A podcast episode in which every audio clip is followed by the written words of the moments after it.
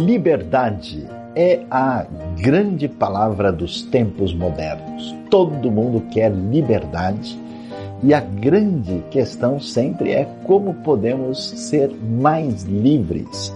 Há uma vigilância sobre onde não existe liberdade. Mas a pergunta é: onde está a verdadeira liberdade? Jesus discutiu com religiosos do seu tempo e disse: se o Filho libertar vocês, vocês serão livres de verdade. A liberdade não é algo externo, não é meramente político, não é algo que tem elementos visíveis, mas ela tem a ver com a nossa interioridade.